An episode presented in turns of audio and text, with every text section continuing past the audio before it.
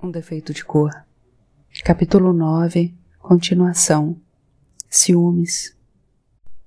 O Felipe partiu para a Bahia mais ou menos 15 dias depois daquela primeira conversa com o Sr. Domingos. E descobrimos que era muito comum os africanos ou brasileiros que moravam na África mandarem escravos ou empregados libertos para o Brasil para aprenderem um ofício. Quem comentou isso foi o Sr. Nicholas pois ele mesmo já tinha feito isso quando precisou de um guarda-livros bem treinado, entendido de comércio, e se valeu da experiência de um preposto de São Salvador. Mas, naquela época, ele me desaconselhou a fazer o mesmo, pois, com a proibição total do tráfico, eu poderia ser acusada de mandar escravos ilegalmente para o Brasil, se fosse pega. Fiquei também muito preocupada com o Felipe, pois sabíamos da proibição de africanos libertos entrarem no Brasil e não tínhamos pensado nisso, tão grande era a nossa euforia. A preocupação durou até que ele voltasse, quase quatro meses depois, acompanhado de vinte homens, todos nascidos em África e mandados como escravos para o Brasil, libertos e solteiros, relativamente novos e com boa saúde, para que não tivéssemos problema algum. Muita gente estava querendo voltar para a África, e o Felipe disse que poderíamos conseguir muito mais se precisássemos. Achamos que precisaríamos e, por carta, comentei isso com o Tico, que se prontificou a arranjar tudo do lado de lá, entrevistar os interessados, selecionar e arranjar a documentação para embarcá-los no navio do Sarus, junto com as mercadorias que ele já mandava normalmente. O John voltou de Freetown quase na mesma época da chegada dos brasileiros e achou que tinha sido uma atitude muito precipitada, que tínhamos mandado buscar aquelas pessoas sem ao menos saber se teríamos trabalho para elas. Sem nem ao menos termos assinado um contrato com o Sr. Domingos, por exemplo. Eu também estava preocupada com isso. Mas o Sr. Domingos tinha viajado pouco antes da partida do Felipe e ainda não tinha voltado. O mais difícil foi explicar ao John os dois novos galpões que tinham sido construídos no terreno da obra, um para abrigar a família da Ainá e outro para todos aqueles homens. Ele achava muito perigoso reunir aquela quantidade de homens que não conhecíamos e que poderiam ser bandidos ou desordeiros. Na verdade, acho que o John estava com ciúmes ou com raiva por eu ter tomado decisões importantes sem consultá-lo. Pedi desculpas por isso, mas talvez não o suficiente, porque foi a partir daquele dia que ele começou a mudar comigo. A Ainá disse que o homem precisava se sentir útil e, tomando a frente dos negócios, eu mostrava ao John que não precisava dele. Mas quando nos conhecemos, eu já era assim.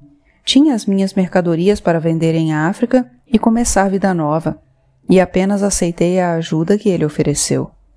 Como ele também achava que estava ficando perigoso continuar comprando armas para revender ao rei Kozoko, acabaram as constantes viagens para Freetown, pois já tinha por lá quem tratasse dos outros produtos, que eram menos perigosos e menos lucrativos. Paramos na hora certa, porque algum tempo depois os britânicos novamente bombardearam Lagos, mandaram o rei Kozoko e todos os seus homens para o exílio em Epe e colocaram no lugar dele o rei Akitoye, com quem tinham boas relações e de quem diziam que só tomava decisões depois de consultar o cônsul britânico, o interventor.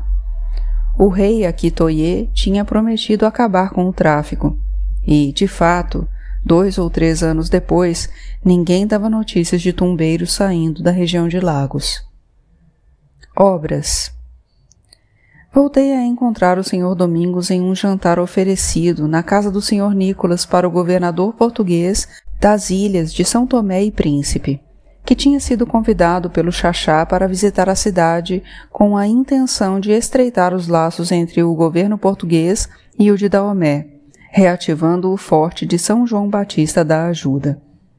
Desde a partida do José Joaquim, dois outros funcionários já tinham passado por lá mas era um homem sem representatividade alguma, sem importância ou inteligência, com os quais nem fiz questão de travar contato. O jantar foi em comemoração aos bons acordos, e o governador deixou-o dar com a promessa de enviar uma milícia, já tendo inclusive dado ao próprio Xaxá a patente honorária de tenente-coronel de infantaria da Marinha.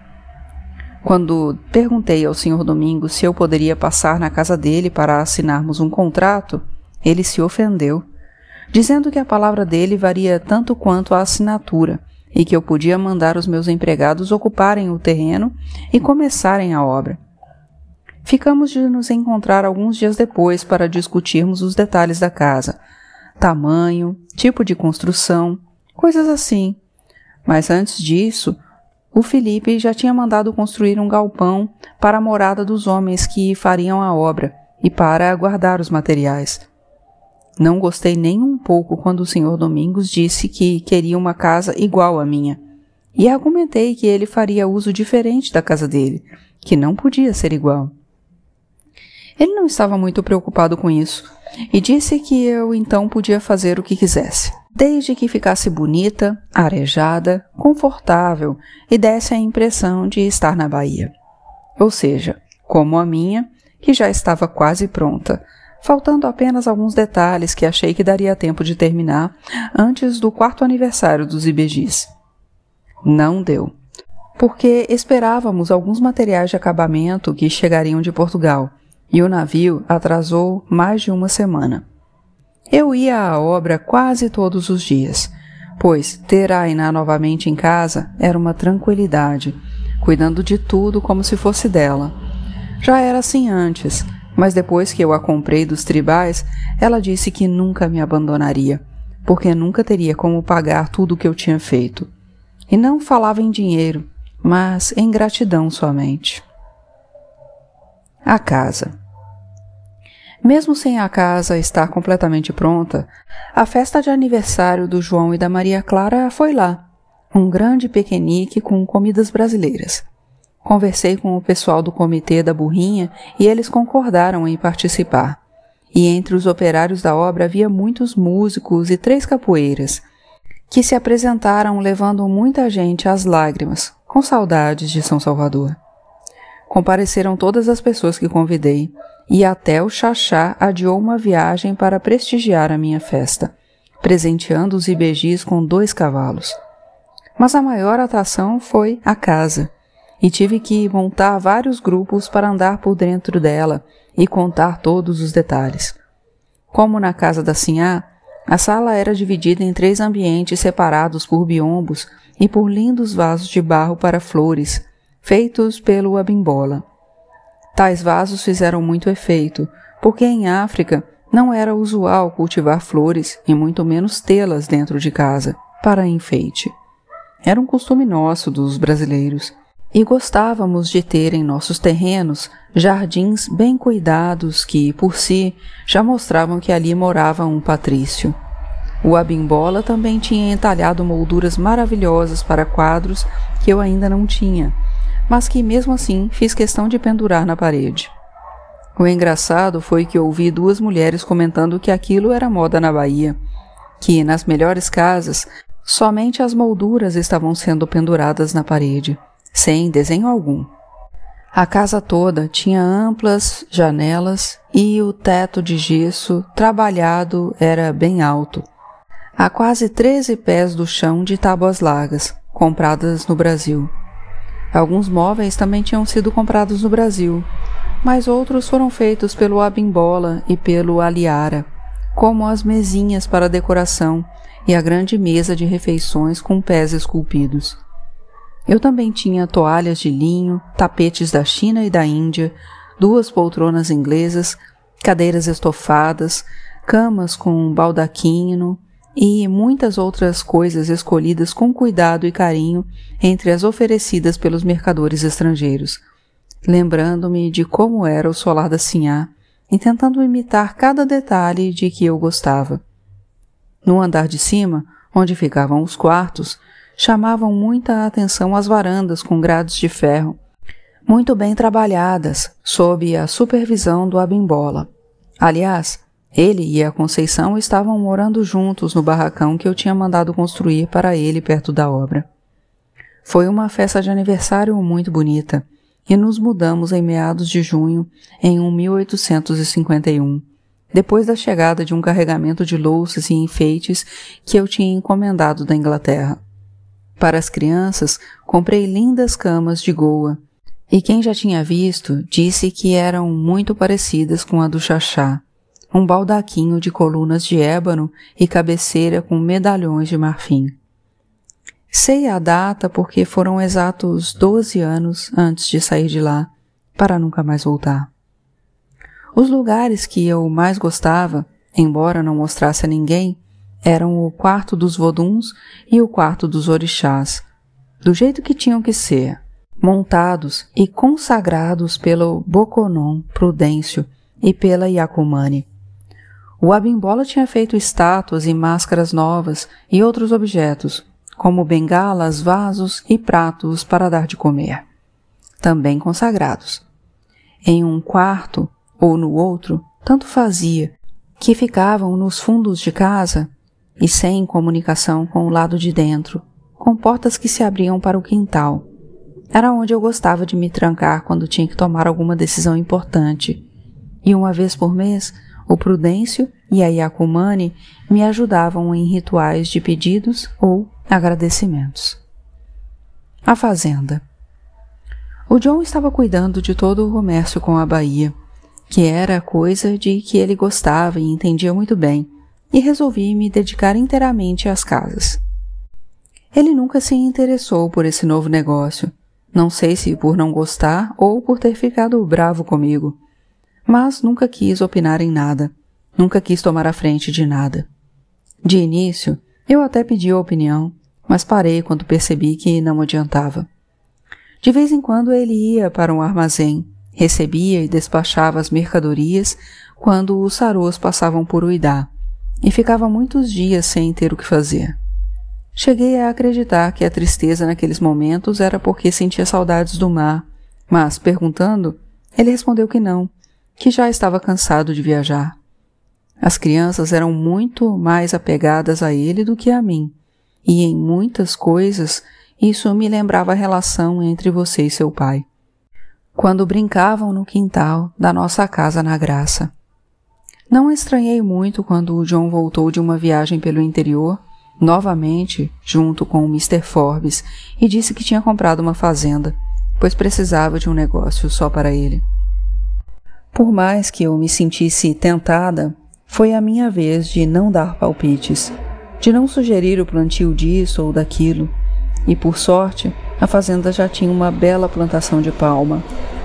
Mas o John disse que não ia ficar só com a palma, pois tinha conhecido fazendas de brasileiros que aproveitavam para cultivar outras coisas no meio do palmeiral, que a cultura diversificada até fazia muito bem à terra depois de fechada a transação de compra, fui com ele visitar a fazenda, levando alguns dos operários para fazer uma reforma na casa principal.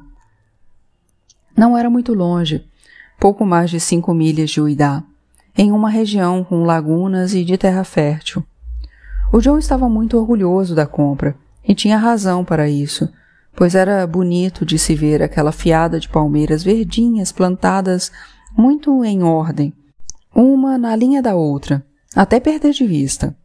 Era no meio delas, nos corredores, que ele queria plantar algodão, enhame, mandioca e milho. A casa ficava no alto de um morro, com muitas árvores de sombra e de frutas ao redor, sob as quais colocávamos esteiras para fazer piquenique.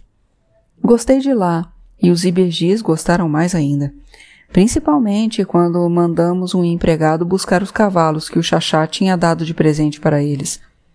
Ficaríamos uma semana e ficamos duas, porque as crianças não queriam ir embora. Eu não podia ficar mais tempo, pois tinha a obra do Senhor Domingos em andamento, e o John queria que eu deixasse as crianças com ele, mas não confiei. Quando voltou a Uidá, ele mesmo tratou de arrumar uma ama de quem eu gostasse e em quem tivesse confiança para cuidar dos ibejis na fazenda, para onde iam com muita frequência, ficando às vezes até um mês sem voltar para o sobrado de Uidá. Quando a saudade apertava, eu ia até lá, mesmo porque era muito ruim ficar sozinha naquela casa enorme, construída e mobiliada do jeito que eu queria, para abrigar as pessoas de quem mais gostava. Quanto a isso, fiquei um pouco aborrecida com o John. Ele falava tanto em ter uma família, em ficarmos todos juntos. No entanto, permanecia mais tempo na fazenda do que em qualquer outro lugar. Até mesmo quando ele ia e voltava de Freetown, muito mais longe, ficava mais tempo comigo. Por sorte, eu tinha a companhia da Ainá, da Jacinta, da Geninha e de mais alguns bons amigos que apareciam de vez em quando.